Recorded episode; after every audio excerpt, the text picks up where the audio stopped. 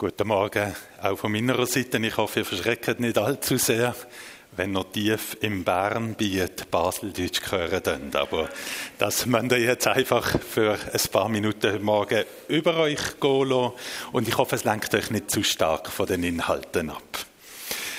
Wo der Etienne mir angerufen hat und mir erzählt hat, mit was für einem Thema ihr hier in Frutigen unterwegs sind, und mir gefragt hat, ob ich bereit bin, einen Sonntag euch dabei zu begleiten, da habe ich nicht lange zögern Wisst ihr, bei mir ist es so, ich bin beruflich ziemlich stark ausgelastet. Also, ich habe Unterricht an einer staatsunabhängigen theologischen Hochschule in Basel, ich unterrichte am Seminar für biblische Theologie Beatenberg, ich unterrichte an der Bibelschule Widibiel, bin verbunden mit dem ISTL, bin Lehrpastor, Präsident von Wycliffe und so weiter und so fort. Ich suche schon lange keine Arbeit mehr. Aber das, was ich heute Morgen bei euch machen darf, das hat für mich mit Arbeit nichts zu tun. Das hat mit Hingabe zu tun. Das hat mit Leidenschaft zu tun, die ich voll und ganz mit dem Etienne teilen tue. Es ist eine riesige Chance, diese Plattform, die Zeit dürfen haben und mit euch dürfen teilen, dass wir dürfen fest werden im Vertrauen Gottes Wort gegenüber. Dass wir dürfen uns gegenseitig bestärken, dass wir mit der Bibel und mit dem fleischgewordenen Wort Jesus Christus die Wahrheit dürfen haben. Und da bin ich beim ersten Zitat, wo einblendet wird. Es hat einmal jemand gesagt, wenn man auf nichts mehr zählen kann, muss man mit allem rechnen. Für mich ist das so eine ganz prägnante Zusammenfassung, die schon ziemlich alt ist und trotzdem immer zutreffender wird. Wenn man mit nicht, auf, äh, auf nichts mehr zählen kann, muss man mit allem rechnen.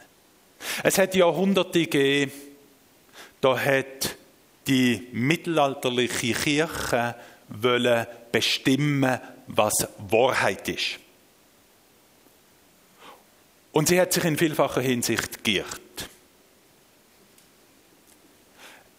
Es hat eine Zeit gegeben, da hat als Antwort aufs Irren der Kirche die Aufklärung und die Wissenschaft bestimmen, was die Wahrheit ist.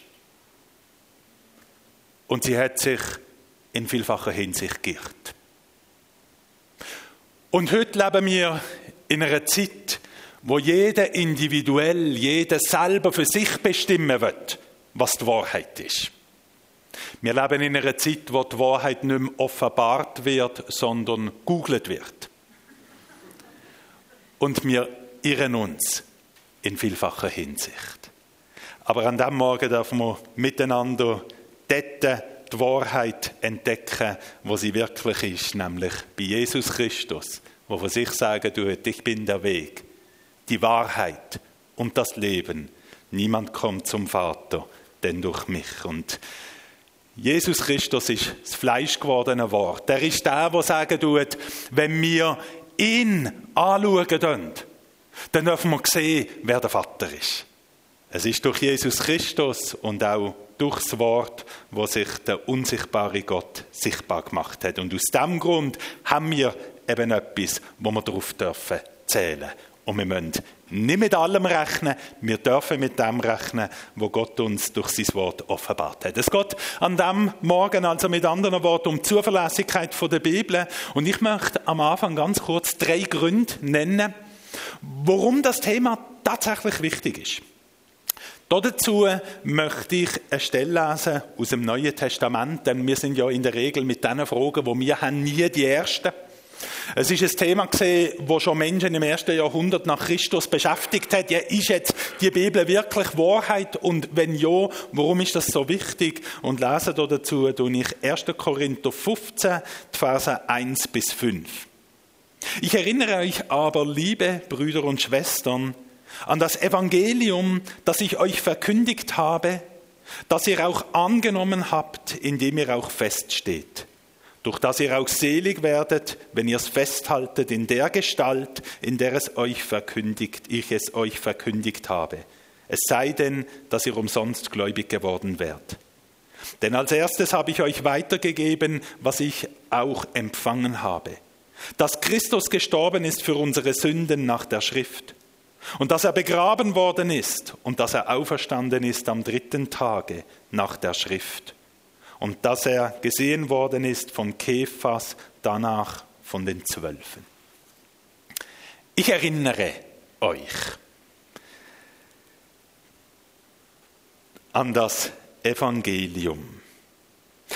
Die historische Zuverlässigkeit der Bibel, die historische Zuverlässigkeit auch vom Neuen Testament ist aus dem Grund wichtig, wegs mit unserer Rettung etwas zu tun hat.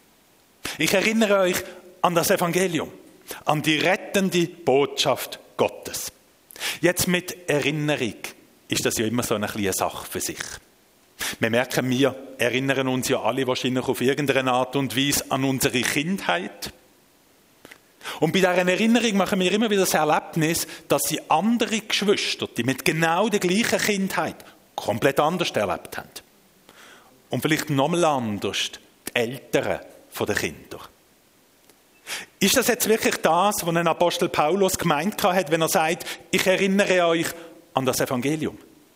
Hat er damit wirklich das gemeint, dass das halt doch noch ein bisschen mehr Interpretation ist? Doch noch ein bisschen vage ist? Doch noch einen gewissen Spielraum hat? Oder um was es ist es ihm gegangen bei seiner Erinnerung ans Evangelium?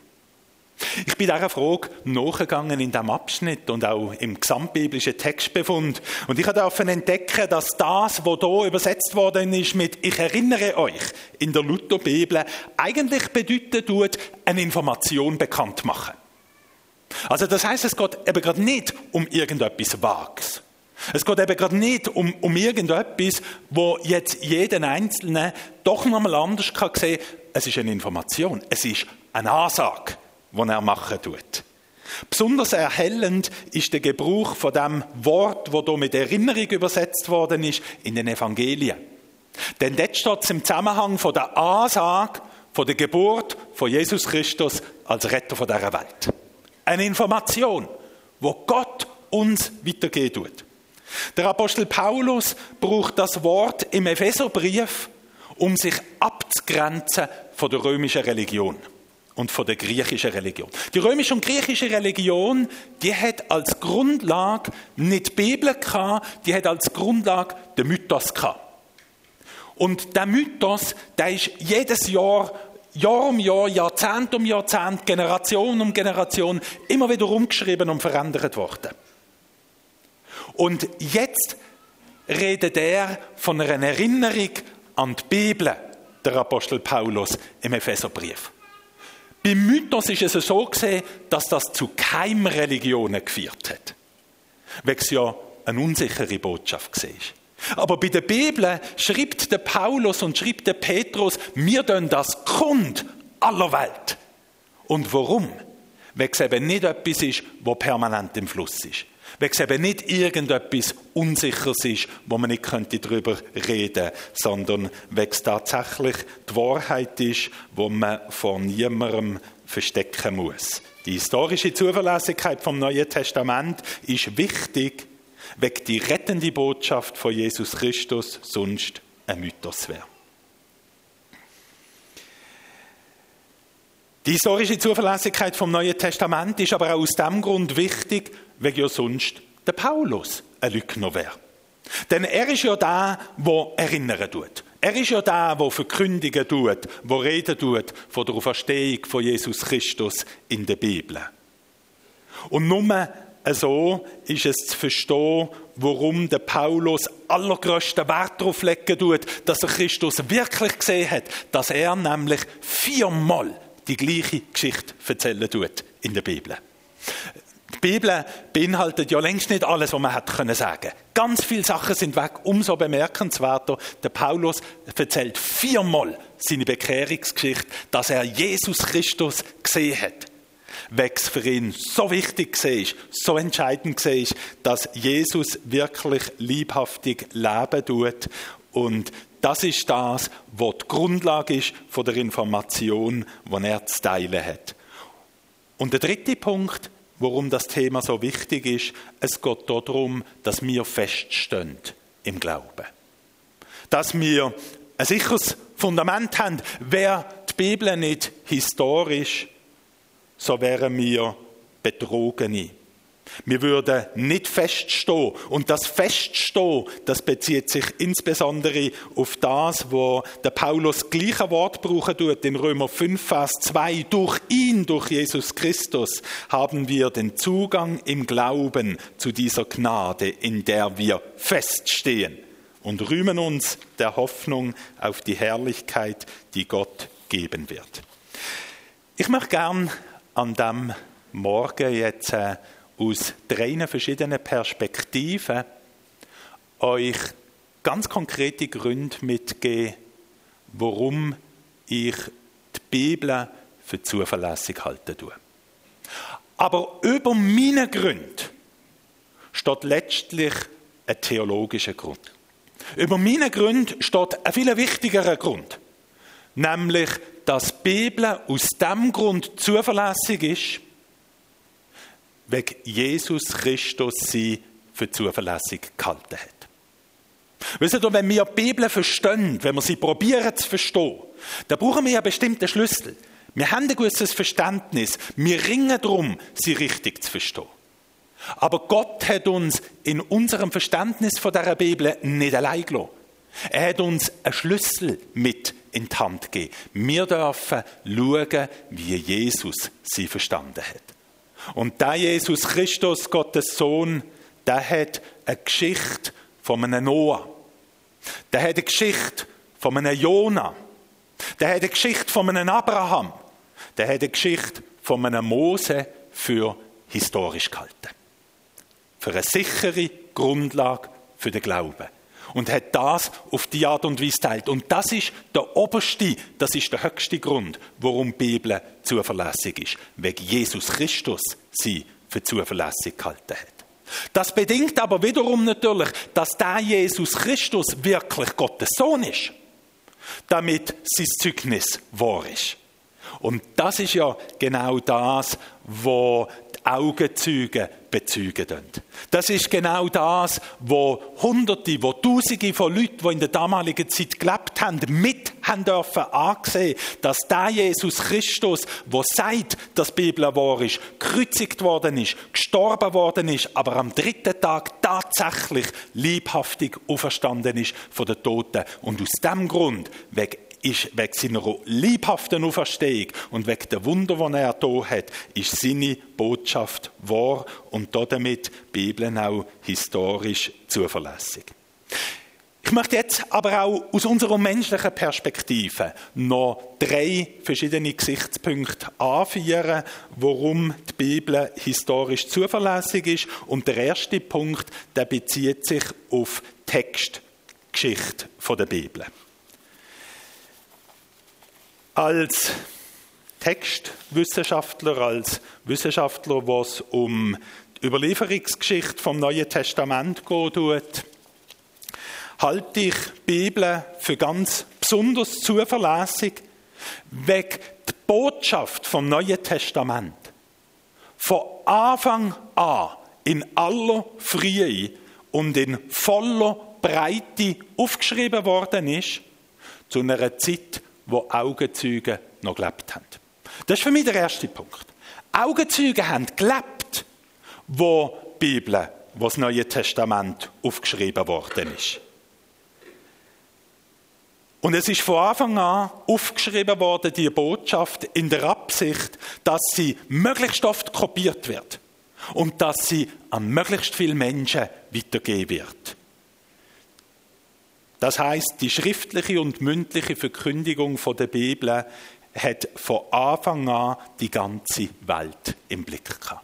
Und das ist für mich ein Grund, warum dass ich die Bibel für so zuverlässig halte.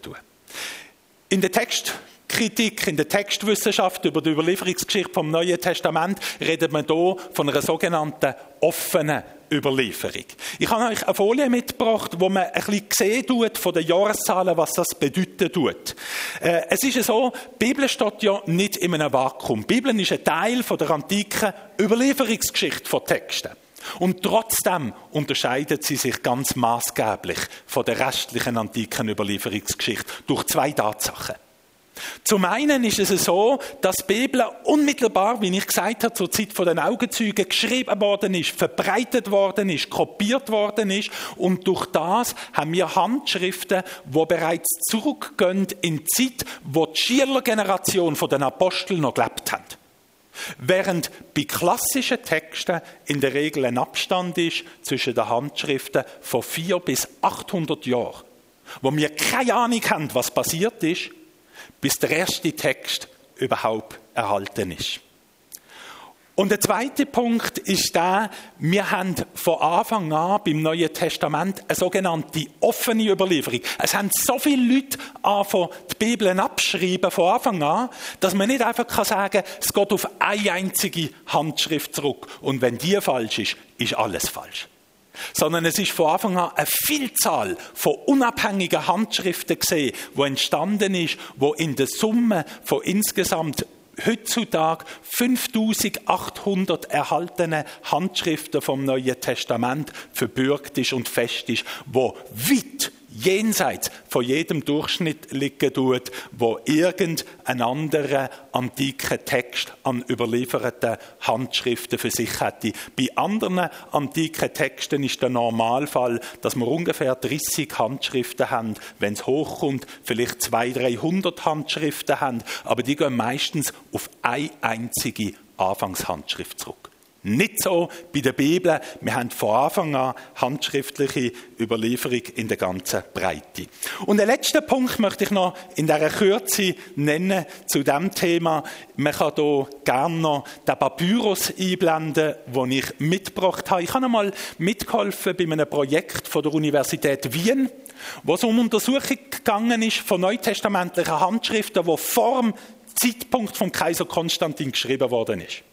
Jetzt gibt es gewisse Leute, die sagen, ja, es gibt heutzutage schon so viele Handschriften, aber in der Zwischenphase, in der frühen Zeit, sind die redaktionell überarbeitet worden.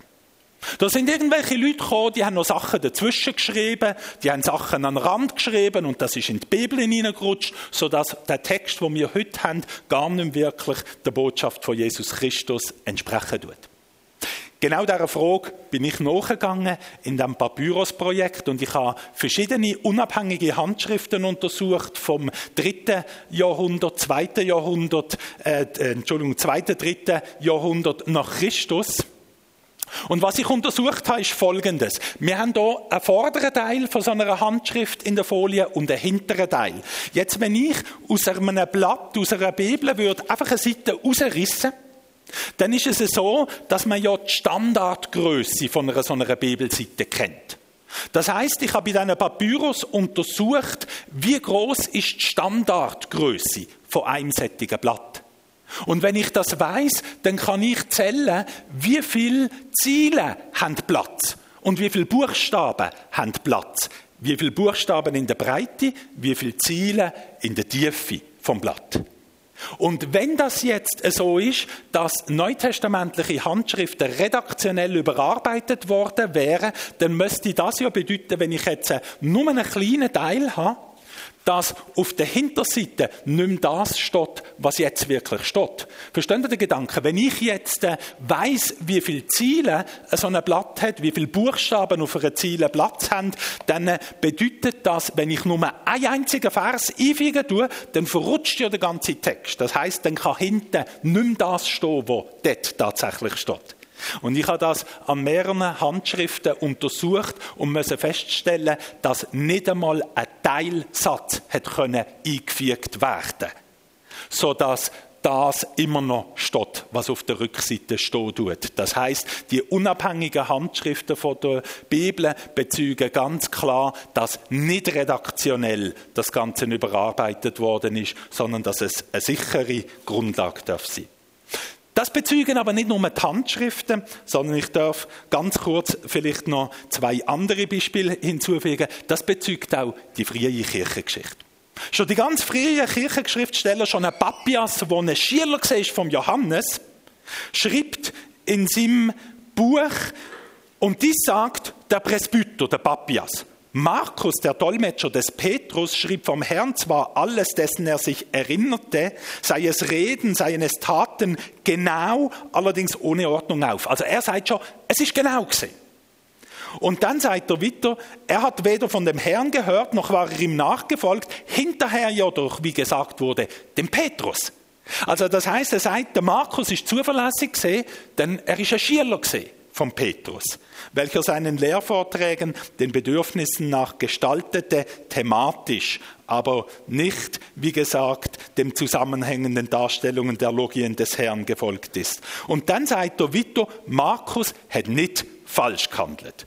Und weiter sagt er, das Johannesevangelium ist vom Jünger Johannes, wo er noch am Leben gesehen ist. Und auf die Art und Weise geht der Papias und geht ein Irenäus, geht ein Erigenes, Schrift um Schrift vom Neuen Testament durch, bereits im zweiten und dritten Jahrhundert. Und sie sagen einstimmig miteinander, dass das Neue Testament zuverlässig, genau überliefert ist und wir uns vollumfänglich darauf verlassen sollen. Ein letzter Punkt, noch ganz kurz. Die sprachliche Zuverlässigkeit vom Neuen Testament. Warum bin ich als klassischer Philolog überzeugt, dass das Neue Testament wahr ist? Wenn das Neue Testament nur eine vage Erinnerung wäre, dann wäre es ganz allgemein formuliert. Oder wenn ich jetzt irgendwo mich würde ich bin mal in Adelboden gesehen. Und jetzt schreibe ich eine Erinnerung an Adelboden. Dann würde ich mich nicht auf Test rauslassen, ob es jetzt äh, von Adelboden Boden in irgendein anderes Quartier aufgeht oder runtergeht. Sondern ich würde einfach sagen, naja, ich bin von A nach B gegangen. Was aber interessant ist, genau das macht der Bibeltext nicht sondern der Bibeltext erzählt Ereignisse so adäquat, wie sie nur Augenzeugen können erzählen Denn wenn wir das Neue Testament lesen, dann entsteht vor unserem inneren Auge eine ganze Topografie von Israel. Also die wissen zu jedem Moment ganz genau, ob es aufgegangen ist, ob es abgegangen ist, ob es ins Inland gegangen ist. Man, man, merkt, da sind Augenzeugen am Werk gesehen, Menschen, die dort gelebt haben, Menschen, die mit Jesus unterwegs sind. Ein zweites Beispiel. Aus dem Grund tut auch das Neue Testament nicht einfach sagen, ja, da sind irgendwelche Fischer gesehen, die sind jünger geworden von Jesus und die sind ihm dann nachgefolgt. Sondern das Neue Testament braucht sage und schreibe drei verschiedene Wörter für Netz. Wo Begegnung ist mit Jüngern am Ufer und sich von Netz dreht, ist dreht im griechischen Text von einem Wurfnetz. Wo die davon ist, dass Jesus Jünger begegnet sind, während sie Netz geflickt haben, ist die Rede von einem zusammengesetzten Netz, wo aus drei verschiedenen Teilen mit drei mal drei mal drei Meter bestanden ist. Und wo Jesus Himmelreich vergleichen tut mit einem Netz, da redet er nicht von einem Wurfnetz, wo zufällig wäre, dass uns die Botschaft erreicht. Er redet nicht von einem normalen Fischernetz, wo man nur an der Oberfläche reden kann. Er braucht das dritte Wort von Netz, ein Schleppnetz bis zu 200 Meter lang, wo Fische aller Art fängt. Und da merkt man, das passiert, so etwas passiert nicht aus der Erinnerung raus. So etwas passiert nur dann, wenn man dabei ist. Wenn man dabei war, wenn man Fachleute war und ganz genau gewusst hat, von was für einem Netz in welcher Situation dreht ist. Und so gibt es x Beispiele, so gibt es hunderte von Beispielen, wo man hinzufügen kann. Ein letztes vielleicht noch, wo beiläufig dann gerade noch einen scheinbaren Widerspruch erklären tut. Wenn die Evangelisten beispielsweise berichten, dass Jesus nach Jericho hineingekommen ist, wo der blinde Bartimäus war so bezeugen die einen Evangelien, er hat den Bartimäus begegnet, wo er nach Jericho reingekommen ist, und die anderen, wo er aus Jericho rausgegangen ist. Was ist passiert? Spricht das für die Unzuverlässigkeit vom Neuen Testament? Im Gegenteil. Genau das ist wieder ein Beweis von der Zuverlässigkeit und dass Augenzeugen am Werk sind. Denn die Leute damals haben gewusst, dass es ein altes, antikes, archäologisches Jericho gegeben hat, wo noch ein bisschen an der Anhöhe war. Und dass es ein neues Jericho gegeben hat.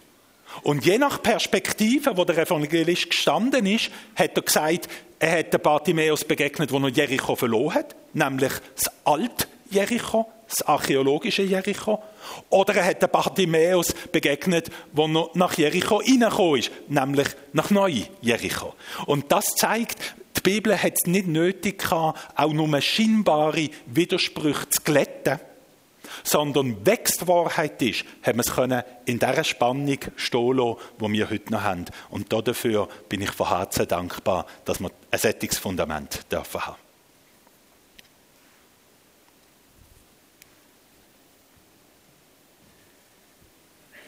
Merci vielmals, Urs, dass du da dein Herz teilst mit uns und ich spüre richtig deine Leidenschaft für das Buch, das eben mehr ist als ein Buch. Und hat mich sehr begeistert, dass du das spüren. Merci vielmals auch für deine Forschung, die du da betreibst und dass du so in einem Schnelldurchlauf Anteil haben an den wichtigsten Argumenten. Das ist ein wenig schwierig, man kann wahrscheinlich Wochen darüber diskutieren und reden.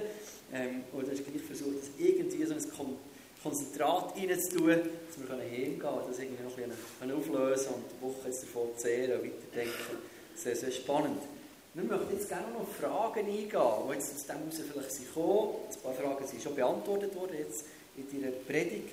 Ähm, ich fange einfach jetzt an. Mhm. Wir gucken mal, wie die Antworten kommen. Jemand hat geschrieben, wie gehst du damit um, dass Johannes 7, 53 bis 8, 11, die Stelle von Jesus zur Ehebrecherin, dass die nicht im Urtext an dieser Stelle steht. Genau. Ja, das ist eine gute Frage. Ähm, man muss allerdings zuallererst, weil bevor ich auf die Frage eingehe, sie in eine Verhältnismäßigkeit stellen, wo vielen Leuten nicht bekannt ist.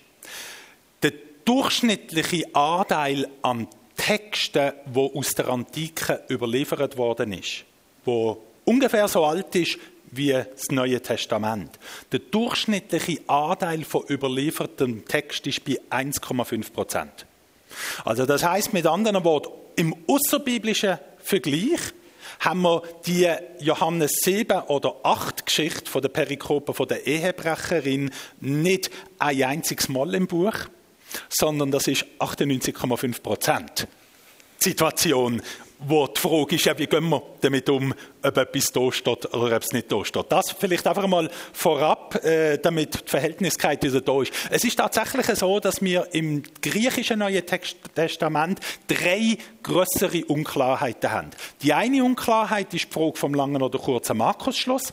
Die zweite Unklarheit ist Perikope von der Ehebrecherin und die dritte Unklarheit ist äh, der, Unser Vater Abschluss, denn dein sei das Reich und die Kraft und die Herrlichkeit in Ewigkeit. Amen. Jetzt spezifisch in dem Fall von der Perikope von der Ehebrecherin verstehe ich die Situation so, dass es tatsächlich in der allerältesten Handschriften gefehlt hat im Text vom Johannes, dass aber die Situation trotzdem historisch gesehen ist.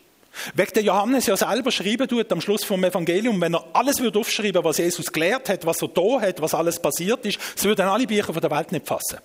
Und offenbar ist man zu sehr früher Zeit irgendwo dann der Überzeugung, äh, zur Überzeugung gekommen, es wäre doch wichtig für die freie Kirche, wenn das eine historische Ereignis doch noch mit dazugegeben wird, so dass es zwar nicht ursprünglich vom Johannes herkommt, aber doch von sehr, sehr frühen Generationen, wo den Wert von der Geschichte haben wollen mit der freien Kirche teilen. Spannend. Andere Frage ist gekommen. Schön, ne? Genau, ist die, dass die Anfangsgeschichte von Adam und Eva sind uralt. Wie ist die festgehalten worden oder vorher hat man gewusst, wie sich das alles hat abgespielt? Und dann ja. wir sind nicht dabei gewesen, gell? Wie tust du das einordnen? Ja, dazu äh, gibt es zwei Antworten. Die, die eine Antwort jetzt mehr so von der, von der rationalen Ebene besteht natürlich darin, dass man weiß, dass sehr, sehr früh Protokoll geführt worden ist. Also das heißt mit anderen Worten, ähm, wir haben textliche Hinweise bereits im Alten Testament mit dem Begriff Toledot auf Hebräisch, das ist die Geschichte von, wo man merkt, dass das wahrscheinlich so Ostraka, irgendwelche Tontafel oder Niederschriften ist, wo man sehr, sehr früh eben Ereignis protokolliert hat. Denn das taucht immer wieder auf im Alten Testament. Das ist die Geschichte von, das ist die Geschichte von, das ist die Geschichte von. Wo nachher Jahrhunderte später Mose Mose das Ganze niedergeschrieben hat, hat er natürlich durch seinen Zugang zum priesterlichen Kontext und durch seine Schulung auch in Ägypten auch Zugang zu diesen Archiven.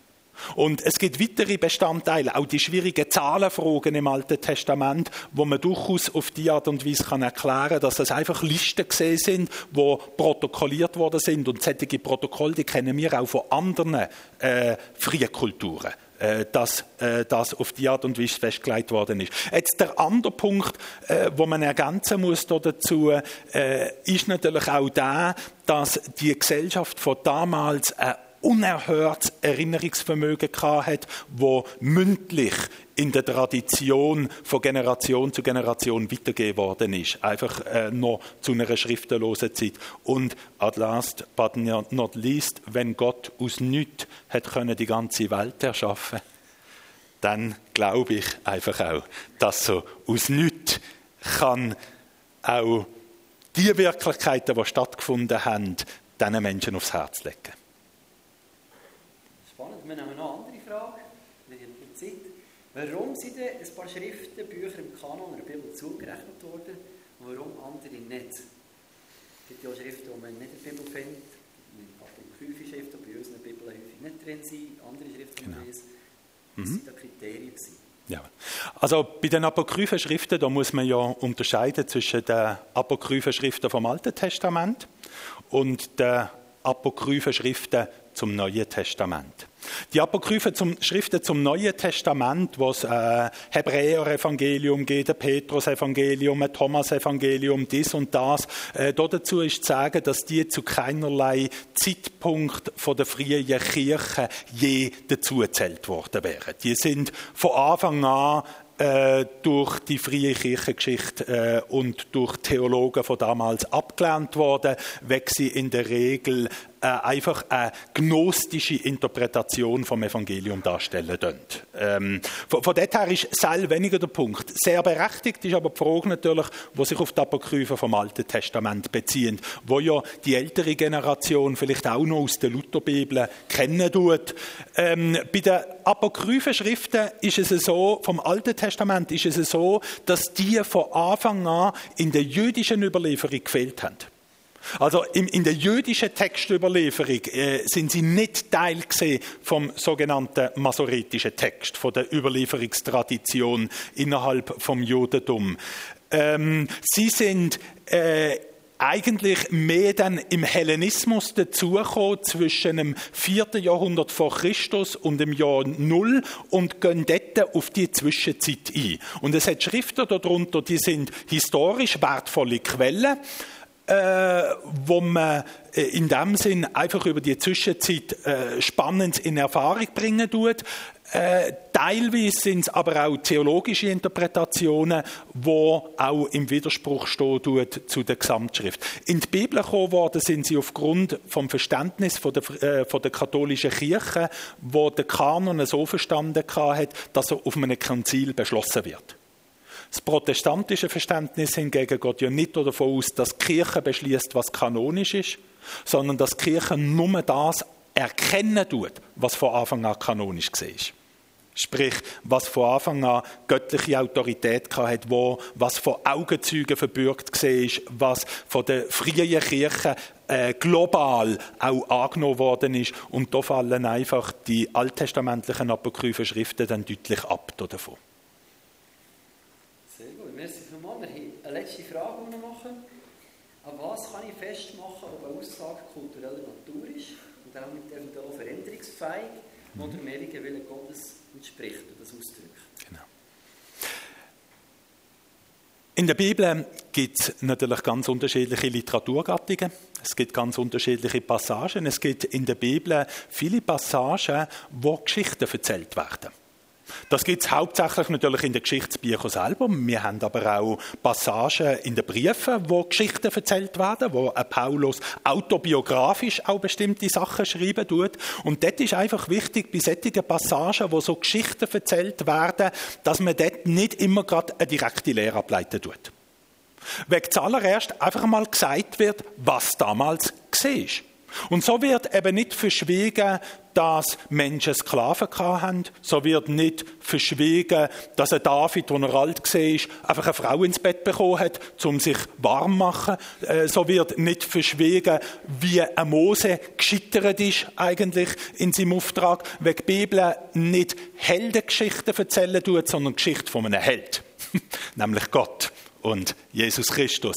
Und in dem Sinn ist es wichtig, dass man nicht aus jeder solchen Geschichte immer gerade eine direkte Theologie ableiten tut, sondern dass man das erkennen tut, was daran die ewige Absicht Gottes ist, die Pädagogik, die Taktik hinter der ganzen Geschichte.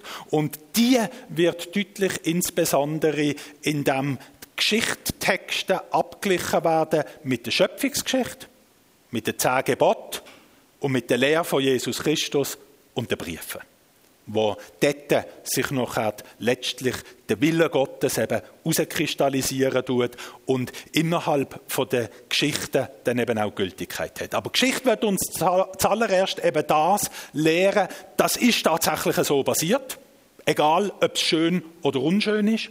Und dann lehrt uns Geschichte und sind wir untreu, so ist Gott dennoch treu denn er kann sich selber nicht verleugnen und zeigt, wie Gott den Mensch durch seine ganze Geschichte durchgedreht hat, bis zu dieser neuen Geschichte, Jesus Christus. Dürfen wir das noch ein konkretes Beispiel ummünzen? Paulus sagt, Frauen sollen das Kopftuch anlegen und beten. Mhm. Ich gehe nicht davon aus, deine Frau das Kopftuch anlegen und beten.